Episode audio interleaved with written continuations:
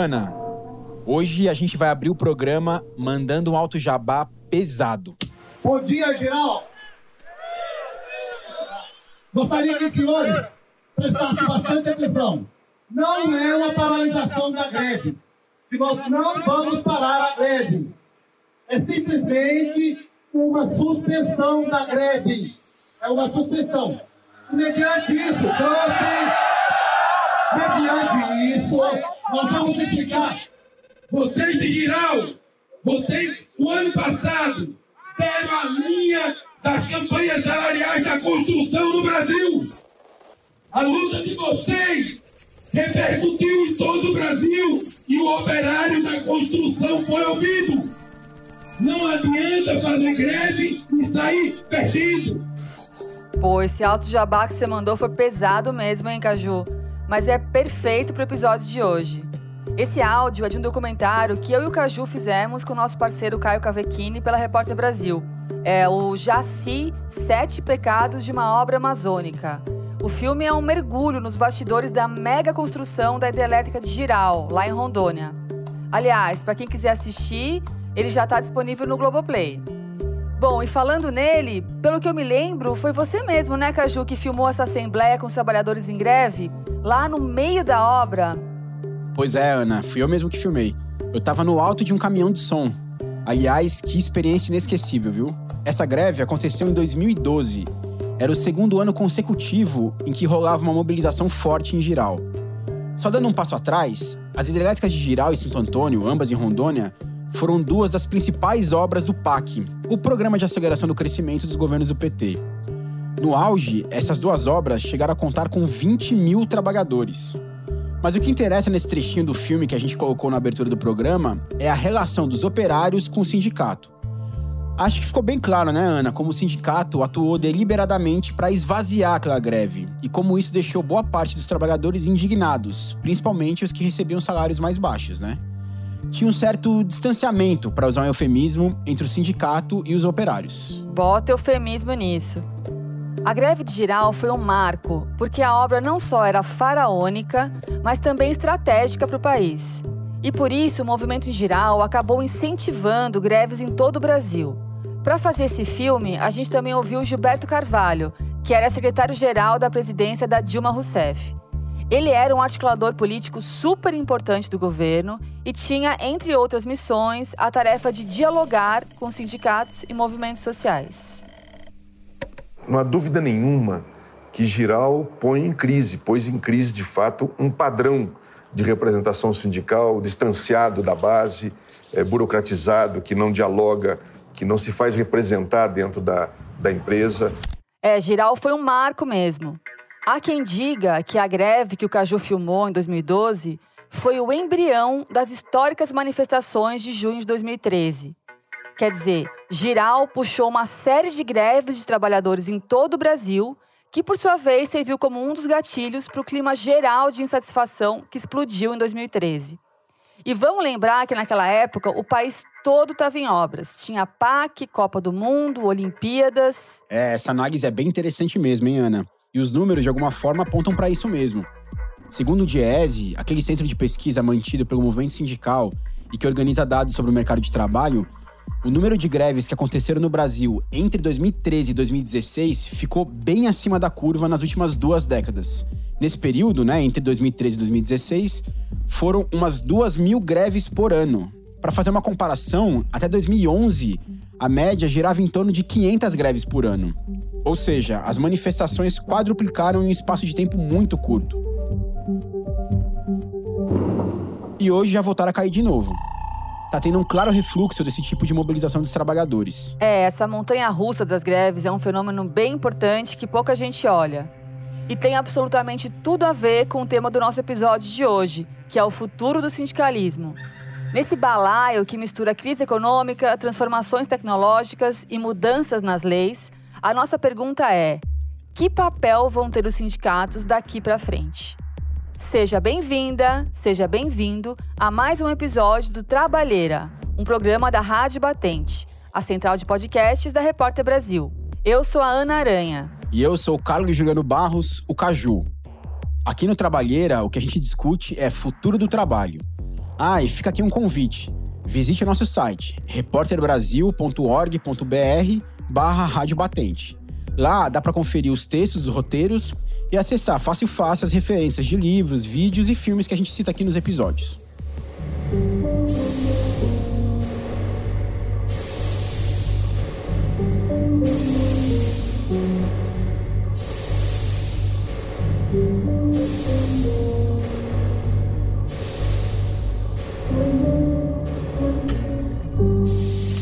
Tem hoje uma parcela enorme da classe trabalhadora que não se vê representada pelos sindicatos tradicionais, porque os sindicatos tradicionais operam, na sua maioria, por uma lógica que é do chamado emprego padrão, do trabalho formal, e, e, essa parcela da classe trabalhadora é cada vez menor no conjunto, né, na totalidade da classe.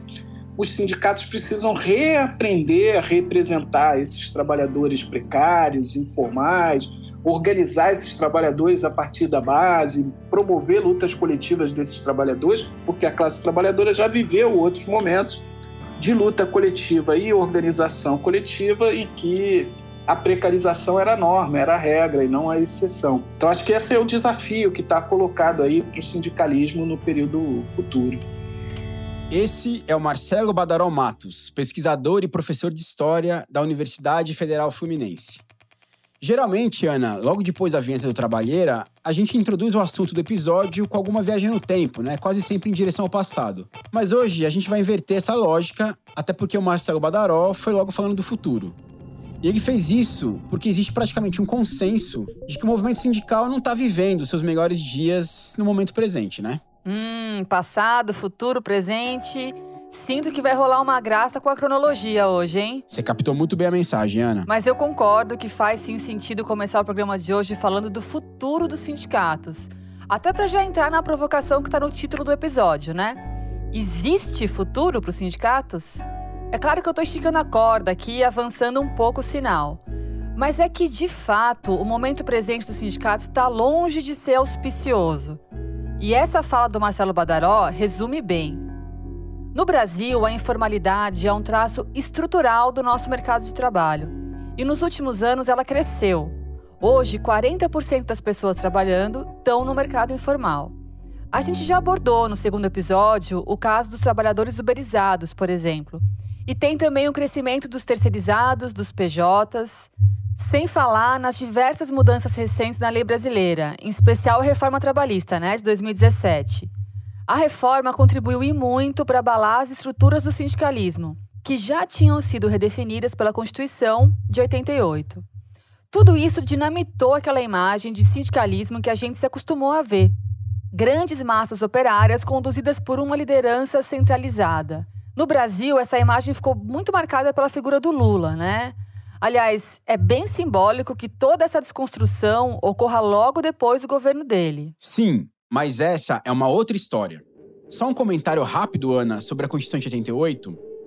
Ela trouxe mudanças importantes para o movimento sindical. Talvez a mais relevante esteja no artigo 8, que diz que os sindicatos não precisam de aprovação do Estado para existir. Mas, na prática, foram mantidas regulações que tinham sido definidas ainda na presidência do Getúlio Vargas. Ao longo desse episódio, a gente vai falar sobre algumas delas. Por exemplo, unicidade sindical e imposto sindical. Bom, pelo visto agora a gente voltou para o script tradicional e vamos voltar no turno do tempo, é isso? Exatamente, Ana. Quer fazer esse histórico? Bora, vou tentar ser breve. De forma geral, dá para dividir a história do sindicalismo brasileiro em quatro momentos principais.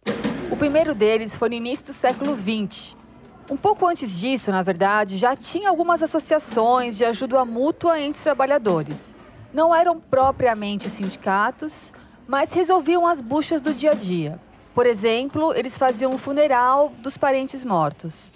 Mas a coisa foi ficar mais organizada mesmo no começo do século XX, quando rolou mais forte por aqui a influência dos imigrantes europeus. Uma coisa assim meio anarquistas, graças a Deus. Que bela referência, Ana. Esse livro da Dragatai marcou muito a minha adolescência. Ele narra de um jeito bem inocente, até porque é um livro de memórias de infância, né? Essa atmosfera do movimento operário nos primeiros anos do século XX. Aliás, Ana, você sabia que o pai da Zélia, o Ernesto Gattai, fez parte da mítica Colônia Sicília, a única experiência anarquista roots da história do Brasil, lá no interior do Paraná? Nossa, como as coisas mudam, né? A República de Curitiba hoje é tudo menos anarquista, né? Mas ó, vou voltar aqui para o nosso histórico. Nessa época, o movimento sindical tinha muita influência das ideias revolucionárias. Até porque conquistar o poder por vias democráticas seria de fato impossível para os sindicatos. Vamos lembrar que no começo do século XX, não mais que 5% da população participavam das eleições.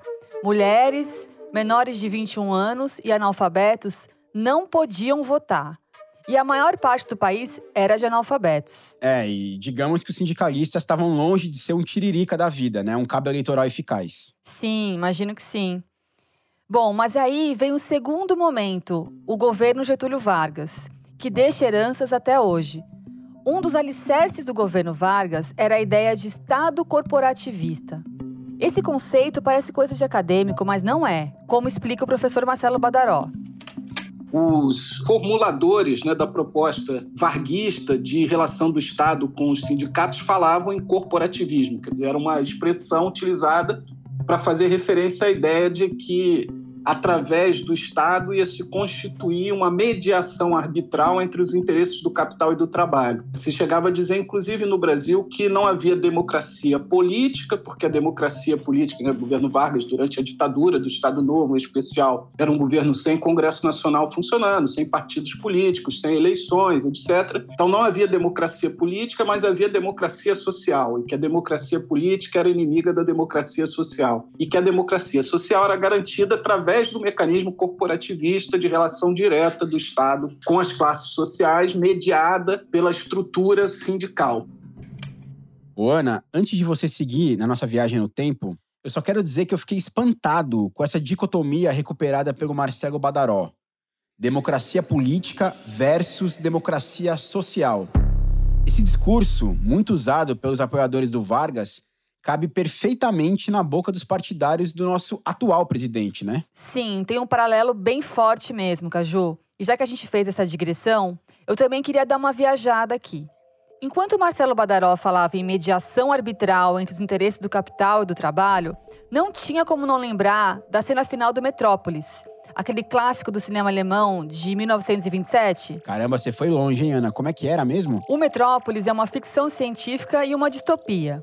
O filme se passa no ano de 2026 e o mundo está dividido entre trabalhadores braçais, que vivem no subterrâneo, e a elite, que está no bem bom, em parques e prédios modernos na superfície. E aí rola um caso de amor, desses de novela, entre um jovem rico e uma jovem pobre, aquela coisa de sempre. Mas o meu ponto é que o Metrópolis tem como pano de fundo político justamente a tal mediação arbitral entre capital e trabalho. Mas qual é a relação, Ana, entre o Metrópolis e essa tal mediação arbitral entre capital e trabalho? Bom, agora eu vou ter que contar o final e a galera vai querer me matar. Mas tudo bem, vamos combinar que é um spoiler que está no ar aí desde 1927. A cena final é um aperto de mão simbólico entre um representante dos trabalhadores e um representante das elites.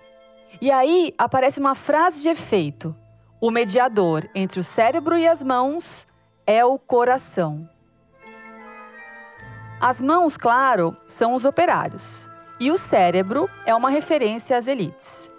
Um discurso típico da época em que o filme foi lançado, a busca por uma pretensa harmonia entre as classes sociais, pelo bem da nação. E trazendo o paralelo de volta aqui para o Brasil, a gente podia dizer que o coração seria o Getúlio, né? Ó, oh, eu cheguei até a imaginar o Getúlio fazendo aquele coraçãozinho com as mãos. A gente tá muito cult hoje, cara. Gostou, né? Então, no governo do Getúlio Vargas, foram criadas algumas regras para organizar o sindicalismo que sobreviveram a duas aberturas democráticas: a da ditadura do próprio Vargas e a do regime militar. Eu estou falando, por exemplo, da unicidade sindical, a ideia de que só pode ter um sindicato por categoria profissional por município. Outra regra importante era do imposto sindical obrigatório, que depois passou a se chamar contribuição sindical. Ah, a contribuição sindical obrigatória que acabou extinta pela reforma trabalhista de 2017, né, Ana, no governo Temer. Sim, e a gente já vai chegar lá. Mas seguindo aqui com o nosso histórico, na época da ditadura militar, a gente teve um terceiro momento, quando os sindicatos foram ainda mais reprimidos e controlados pelo Estado. Bom, nem precisa dizer muita coisa, né? É só lembrar que um decreto de junho de 64, na prática, proibiu as greves, que é o principal instrumento de pressão dos sindicatos. E depois veio a quarta fase, o chamado novo sindicalismo, que teve um papel decisivo no processo de redemocratização, lá no começo dos anos 80. E aí, estamos falando das famosas greves do ABC Paulista, do surgimento do Partido dos Trabalhadores, da Central Única dos Trabalhadores, etc, etc. E como a gente já disse, a redemocratização foi sacramentada pela Constituição de 88. Na questão sindical, ela garantiu mais liberdade de organização, isso é um fato. Mas ela não mexeu na contribuição sindical, no conceito de unicidade, sem falar em prerrogativas bem importantes que continuam nas mãos do Estado. Como assim, Ana? Me dá um exemplo, por favor. Por exemplo, hoje o Estado não pode proibir a criação de um sindicato, mas ele exige que se faça um registro no órgão competente. Cabe ao Estado também definir quais são as categorias que podem se organizar em sindicatos. Isso é papel do Ministério do Trabalho, que hoje nem existe mais, né? É uma secretaria do Ministério da Economia. Mas enfim, os críticos da lei atual dizem que não há liberdade sindical plena no Brasil. É o caso, por exemplo, do advogado João Batista Pereira Neto, sócio do escritório Machado Meyer, em São Paulo. O sistema brasileiro sindical é quase que único. Esse modelo que a gente tem de unicidade é um modelo que não, não se vê por aí. E ele é conflitante com todas as convenções internacionais da Organização Internacional do Trabalho. Os conceitos da OIT são de liberdade sindical. E, na minha visão, o melhor modelo é a liberdade sindical. Não faz sentido, como ainda é hoje, o governo é, posto, né, o Ministério do Trabalho ou a Secretaria do Trabalho, ter que otorgar uma carta para reconhecer se um grupo de trabalhadores pode se unir em sindicato. O que precisa ter é representatividade. Agora, Ana, tem também quem entenda que a legislação não é necessariamente um empecilho. O Fausto Augusto Júnior, que é coordenador técnico do DIESE, diz que ao longo do tempo os sindicatos foram se adaptando e, vamos dizer, driblando as restrições impostas pelo Estado. Eu não vejo a legislação, com muita sinceridade, como uma barreira muito tão grande assim, muitas vezes, como a gente imagina. Eu acho mais ao contrário. Às vezes a legislação sindical é até uma muleta para o movimento sindical. Essa transformação do sindicalismo ali dos anos 80, ela acontece por cima da legislação. Né? A legislação acabou se adaptando a ela e o sindicato se adaptou à legislação, que você tem hoje confederações e federações de centrais sindicais diferentes. Hoje, na prática, a gente tem uma unicidade na base, né? e é uma unicidade um tanto complexa, porque nós estamos falando de mais de 10 mil sindicatos espalhados pelo Brasil, né? mas em cima ali, nas federações, nas confederações, a gente já tem uma pluralidade sindical. Então, na prática, se você olhar o movimento sindical fez transformações importantes na direção da liberdade e autonomia sindical. Esse ponto que o Fausto traz é bem interessante. A partir dos anos 80, as centrais sindicais começaram a construir uma certa identidade política e ideológica para os sindicatos, como acontece, por exemplo, na Europa. Lá na Europa, os sindicatos são expressões de tradições políticas. E hoje, aqui no Brasil, existem várias centrais sindicais, né? CUT, Força Sindical, o GT, NCST, com lutas. O curioso é que apesar de elas atuarem há bastante tempo, a CUT, por exemplo, né, a maior delas é de 83, as centrais sindicais só passaram de fato a fazer parte do sistema sindical oficial com uma lei de 2008, do governo Lula. Essa lei, inclusive, foi a que destinou parte da contribuição sindical obrigatória para centrais. Sim, mas o ponto do advogado João Batista tem a ver com a questão da representação compulsória, obrigatória, na base. Se só existe um sindicato por município, ou por um conjunto de municípios definido pelo Estado, não tem alternativa de representação.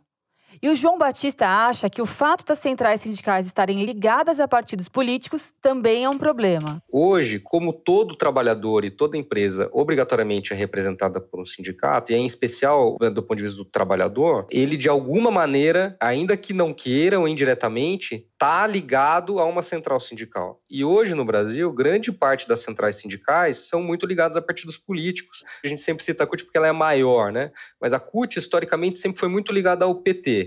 E se eu não convijo com as opiniões do PT e da CUT? Ou se eu sou uma pessoa que não quero saber de política, não quero me envolver com política, por que, que eu tenho que obrigatoriamente ter uma ligação com essa central sindical, com esse partido, ainda que de uma maneira indireta. Então, acho que hoje, ainda mais com essa polarização, com essa questão ideológica muito forte, tudo envolve ideologia e tudo, também mais ainda fora de moda essa questão da representação obrigatória. Deveria ser uma opção das pessoas. É, é uma opção das pessoas estarem ligadas a um sindicato ou não, ou fazerem seu próprio sindicato, né, e tentarem fazer seu próprio sindicato. Então, por isso que eu acho que, em linha, inclusive, com regras que já estão na nossa Constituição Federal, de liberdade, liberdade individual, né? Por isso que eu, eu, eu entendo que o melhor modelo é de liberdade, sim. Isso leva a gente para a questão da contribuição sindical obrigatória, aquela mesma que foi extinta pela reforma trabalhista de 2017. O que a nova lei diz, e que foi reafirmado em decisões recentes do Supremo Tribunal Federal, é que a contribuição sindical precisa ser expressamente autorizada pelo trabalhador de forma individual. Essa é outra discussão complexa, porque a CUT, por exemplo, sempre se posicionou de forma contrária à obrigatoriedade da contribuição sindical. Por outro lado, a CUT também defende que as decisões tomadas em assembleias se sobreponham à vontade individual dos trabalhadores, como a que decide pela contribuição sindical, por exemplo. O Marcelo Badaró também falou sobre esse assunto. Em relação ao imposto sindical, é fato que o novo sindicalismo, no final dos anos 70, início dos anos 80, era muito crítico ao imposto sindical. Mas mesmo a central sindical, que surgiu né, das bases do novo sindicalismo, a CUT, né, a Central Única dos Trabalhadores, no seu interior, ao longo do tempo, né, foi existindo uma certa adaptação a essa lógica do imposto sindical, quer dizer, uma certa comodidade com o fato de que uma parcela das verbas que sustentavam o sindicato não vinha diretamente da contribuição dos associados, vinha uh, através do Estado da arrecadação do imposto sindical. Essa situação gerou uma dependência e num momento como esse que a gente vive de mais retrocesso, de um avanço mais rápido e mais profundo do Estado, né, pressionado pelo empresariado sobre os direitos, contra os direitos da classe trabalhadora, não é de se estranhar que a reforma que a gente teve no campo sindical foi justamente a retirada do financiamento via imposto sindical ou a dificuldade da cobrança de outras taxas através dos sindicatos. Muita gente critica a reforma trabalhista porque ela acabou, do dia para a noite, com uma importante fonte de recurso dos sindicatos. E o grande mote dessa reforma foi o princípio do negociado sobre o legislado. Quer dizer, as negociações entre empregados e empregadores passaram a valer mais do que diz a própria lei. Então, como os sindicatos perderam recursos e ficaram mais fracos, isso poderia prejudicar ainda mais os trabalhadores na queda de braço com os patrões. Mas o João Batista não concorda com essa leitura. Ele argumenta que os sindicatos fortes vão sobreviver e que a reforma tirou de cena apenas os sindicatos que dependiam única e exclusivamente do repasse de verbas do Estado. Esses sindicatos que viviam exclusivamente dessa contribuição que era obrigatória, esses com certeza tiveram um impacto profundo do dia para a noite, que não houve um período de adaptação dessa nova legislação. Né? De um, um dia tinha obrigação, é, contribuição obrigatória, no outro dia não tinha mais. De um outro lado, os sindicatos organizados e representativos não sentiram tanto esse impacto em relação à contribuição. Tem vários e vários sindicatos no Brasil que já há muitos anos devolviam a contribuição obrigatória para os trabalhadores. Essa afirmação ela impactou a maior parte dos sindicatos, talvez, porque a maior parte dos sindicatos não são ativos representativos, mas não, com certeza não impactou toda a cadeia e aí o sistema sindical brasileiro. É verdade mesmo que muitos sindicatos viviam às custas da contribuição obrigatória. E talvez eles sejam os grandes culpados pela visão não muito positiva com que parte da sociedade enxerga os sindicatos hoje em dia. Agora, também é importante olhar para o contexto político e ideológico brasileiro, né? Não dá para negar que as mudanças legislativas recentes têm sim o objetivo de afrouxar a proteção trabalhista e restringir a esfera de atuação dos sindicatos. Um discurso que cresceu muito nos últimos anos é o de que a nossa legislação é muito protetiva, que impede a geração de empregos, etc e tal, né, Ana? Sim. E esse é o projeto político, pelo menos por hora, que está no comando. Mas de um jeito ou de outro, tem muitas críticas ao modo como essas transformações todas aconteceram, sem qualquer tipo de diálogo. Inclusive, já saíram notícias sobre uma proposta de reforma sindical, defendida pelo governo Bolsonaro. Ela segue a ideia de liberdade total, como disse João Batista. Já o Marcelo Badaró não vê com bons olhos essa ideia. Ele questiona o princípio de que as negociações entre empresas e trabalhadores valem mais do que a própria lei. Já ficou claro em algumas propostas patronais de reforma sindical o sindicato por empresa, né? aquele sindicato que é mais fácil de controlar pelo próprio patronato. E aí eles vão abrir seus sindicatos de amigos né? para assinar os acordos que eles quiserem. Então tem que ter garantias de contratação coletiva mais amplas para evitar que isso se feche no âmbito das empresas. Tem que retomar a lógica de que a, a legislação tem precedência sobre a negociação individual ou a negociação local por empresa com os sindicatos. O Fausto Augusto Júnior, coordenador técnico do DIESE, segue uma linha de raciocínio parecida. O que o atual governo quer, e na verdade não só o atual, veio desde a reforma de 2017, é fazer uma, uma transformação impositiva, muito parecido com o que o Getúlio fez, só que na direção de você implodir organizações coletivas. Por isso, esse incentivo que eles têm ao tal do acordo individual. Pode reparar que todas as medidas provisórias que saíram, que tem alguma coisa a ver com relações de trabalho, durante a crise, apontam para a negociação individual. Né? Não é nem só o sindicalismo por empresa. De fato, o que eles defendem é que, que não tem nenhuma organização coletiva e que os trabalhadores negociem individualmente o seu contrato de trabalho. Como é que a gente pode dizer? Isso é o, é o ápice de uma visão liberal em que o sujeito, é, trabalhador e empresa são equivalentes num, num, num, processo de representação. E que a gente sabe que isso não está longe de ser uma verdade. E aí, a gente volta ao começo da nossa conversa. Que o sindicalismo está em crise, acho que todo mundo reconhece. E não é só no Brasil. O Lawrence Summers, economista que foi secretário do Tesouro dos Estados Unidos no governo Clinton, escreveu uns anos atrás um texto para o jornal Financial Times com o título bem provocativo. Dizia assim: Os Estados Unidos precisam de seus sindicatos mais do que nunca. Isso tem a ver com a crescente disparidade salarial e o aumento da desigualdade social por lá. E esse fenômeno, segundo Lawrence Summers, está relacionado à queda da taxa de sindicalização dos americanos. Em 2019, a porcentagem de trabalhadores que eram filiados a algum sindicato foi de 10%. Em 83, quando esses dados começaram a ser organizados, a taxa era de 20%, simplesmente o dobro. E antes disso ainda, certamente, essa porcentagem era ainda mais elevada. É, aqui no Brasil, a taxa de sindicalização também não é das mais altas, né? Principalmente em comparação com os países europeus, em que o movimento sindical é muito mais forte que nos Estados Unidos. O Marcelo Badaró trouxe alguns números. Então, se a gente pegar o último ano aí que tem dados sistematizados pelo IBGE, que é 2018, né, em 2018 cerca de 92 milhões de trabalhadores e trabalhadoras ocupadas no, no Brasil e apenas 11 milhões e 500 mil eram filiados a sindicatos. Quer dizer, a taxa de filiação a sindicatos era de 12,5% em 2018. Quer dizer, é uma taxa de filiação baixa. Se os sindicatos dependem da contribuição direta dos trabalhadores, essa contribuição é muito pequena, especialmente no setor privado. No setor público ela ainda é um pouquinho mais alta, está em torno de 25%, né? mas no setor privado, entre os trabalhadores com carteira, quer dizer, os formais, ela era em 2018 de 16%. E claro que é muito menor entre os trabalhadores por conta própria, ou sem carteira assinada, pouquíssimos vão estar nos sindicatos. O que vai ser do sindicalismo? Bom, eu não tenho bola de cristal, mas me preocupo bastante com aquele povo de sindicato ponta firme que rala lá na base, Brasil afora. Verdade, Ana. Quanta matéria da Repórter Brasil já não saiu por causa de denúncia encaminhada para o sindicato, hein? Exatamente, Caju. O desafio é enorme.